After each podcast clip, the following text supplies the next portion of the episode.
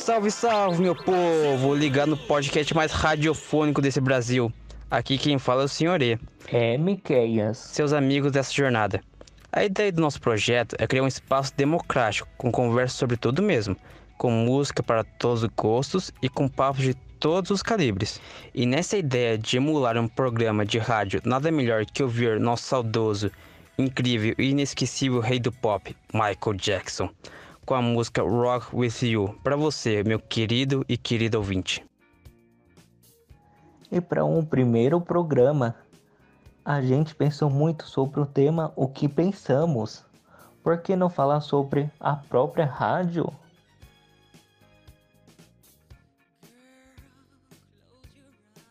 Foi mais ou menos com esse tipo de música que a rádio iniciou, não é, Eric? É isso mesmo, meu querido Sr. M. Mas para entender o surgimento da rádio, é preciso ir um pouco mais para o passado, para o final dos anos 1800. A invenção da rádio faz parte de uma série de criações e desenvolvimentos científicos ocorridos naquele século. Tem a ver com um monte daqueles termos que a gente deveria ter aprendido durante o ensino médio. Indução magnética, eletromagnetismo e essas outras coisas. Só para vocês entenderem, em 1930, com o princípio da indução magnética, até 1896, ano que a primeira estação de rádio foi criada, que o desenvolvimento da comunicação radiofônica iniciou, quer dizer, quase 70 anos, só para a rádio poder se difundir com meio de comunicação. É isso mesmo, são tantos nomes envolvidos no desenvolvimento do rádio. Foram as teorias dos físicos Faraday, Ampere, Lorentz e Gauss. Foi a unificação dessas teorias por Maxwell em 1863. Mas foi só caminhando para o final do século que um cara chamado Hertz conseguiu testar na prática as ondas elétricas sem necessidade de fio. Isso foi crucial para a existência do rádio. Isso foi tão grandioso que Tesla e Marconi correram para desenvolver isso como meio de comunicação e registrar a patente.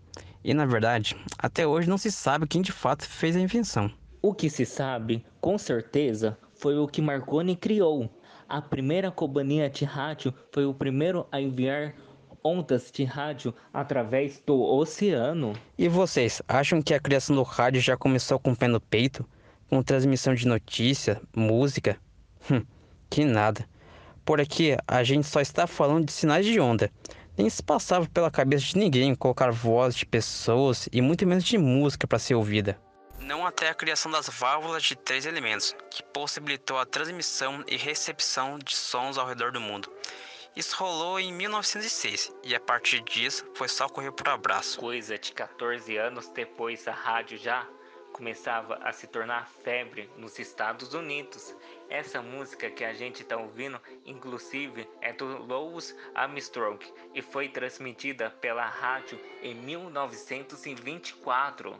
Aqui no Brasil, já em 1922, tivemos nossa primeira transmissão no dia 7 de setembro pelo presidente Epitácio Pessoa, comemorando a independência.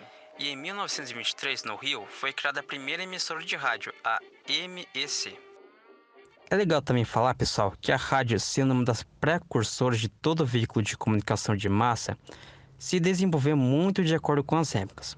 Na década de 30, as rádios Bandeirantes e Globo já eram criadas, e o intuito delas era a transmissão de notícia em toda a sua programação. A rádio era uma evolução sonora do jornal impresso. Sabe esse papo de hoje que a internet vai derrubar a TV? Isso também acontecia naquela época.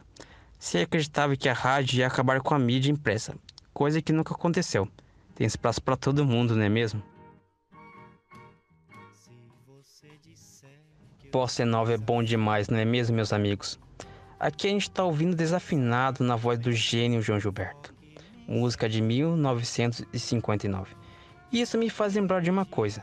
Sobre o que, Ericão? Sobre a importância que a rádio teve para propagar a música. Aqui a gente vai se focar mais no Brasil, galera. Mas isso aconteceu no mundo todo. É verdade, é verdade. A música nessas décadas de 40 e 50 se organizou inteiramente ao redor das rádios. A indústria da música pensava nas rádios ao compor, ao produzir e tudo ou mais. Exatamente, cara. Até porque é meio lógico isso, né? Uma música é boa, que passa na rádio, vai vender mais discos. Uma coisa puxa a outra. Em 1950, isso já era regra para a indústria fonográfica. E como o Brasil produziu muita música boa, se iniciava a fase dourada da nossa música brasileira. A difusão do forró nordestino, com Luiz Gonzaga, o surgimento da bossa nova, a popularização do samba e do choro, abriu espaço para muita gente boa dar as caras pro povão.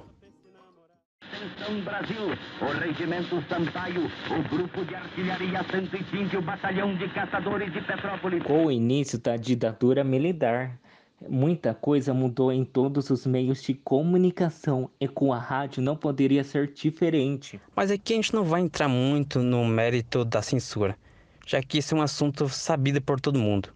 Foi um período bem difícil para a comunicação e para os comunicadores do Brasil. Mas algo muito peculiar aconteceu, que foi a difusão das rádios piratas. É comum que para toda cultura existe uma contracultura. Para tudo que é popular e aceito pela massa, existe algo pouco falado, mas que existe e que quer voz, não é mesmo? Aqui foi um trechinho de uma rádio pirata que lutava contra a ditadura militar que se tornou amplamente conhecida pela presença revolucionária de Carlos Marinchella, que hoje até filme biográfico ele tem. E por mais que para muitos Marinchella seja herói, para outros ele é um vilão. Você tem noção disso? O cara, no meio de um caos político, fundou uma rádio pirata para se comunicar com o povo contra a ditadura. O cara não batia bem, tinha coragem até demais. Gilberto Gil, vamos fugir para acalmar os anônimos, porque a ditadura acabou e as coisas voltaram à sua normalidade. Ainda bem, Sr. M.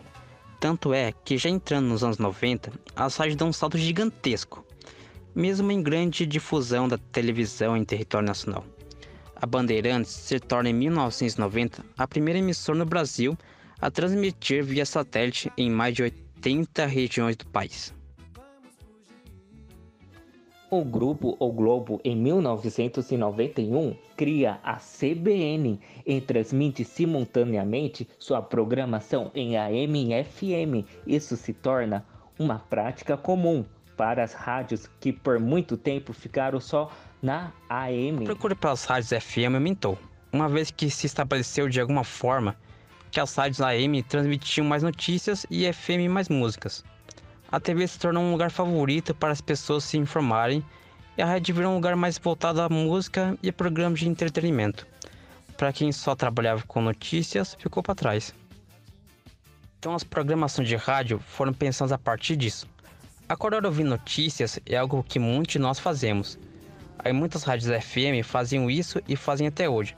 Programas de notícias sobre trânsito, tempo, futebol, política, intercalados com algumas músicas logo pela manhã. Chegamos agora nos anos 2000 com Charlie Brown Jr., Senhor do Tempo, essa música quem não se lembra, saca só. Pois é, meu querido. O Brasil tá aqui para lembrar que música boa teve em todas as épocas. O pessoal gosta de falar que música boa é música antiga, mas cada geração tem suas prioridades.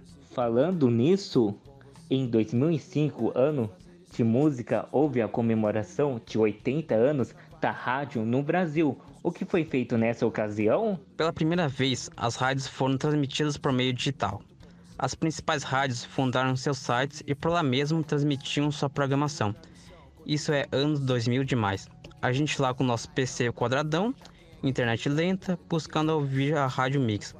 89, para saber o que tá rolando de música nova. Agora a gente entra no nosso hoje, Quanta coisa mudou, não é? Pois é, cara, muita coisa mudou. Mas o que não mudou foi a vontade das pessoas poderem ouvir sobre seus assuntos, se divertirem com histórias, entrevistas e tudo mais. Com a criação das plataformas de streaming, o podcast toma uma vida impressionante. E hoje, emulando o que a rádio fazia há 100 anos, mostra a todos que tudo muda e evolui, mas algumas coisas permanecem.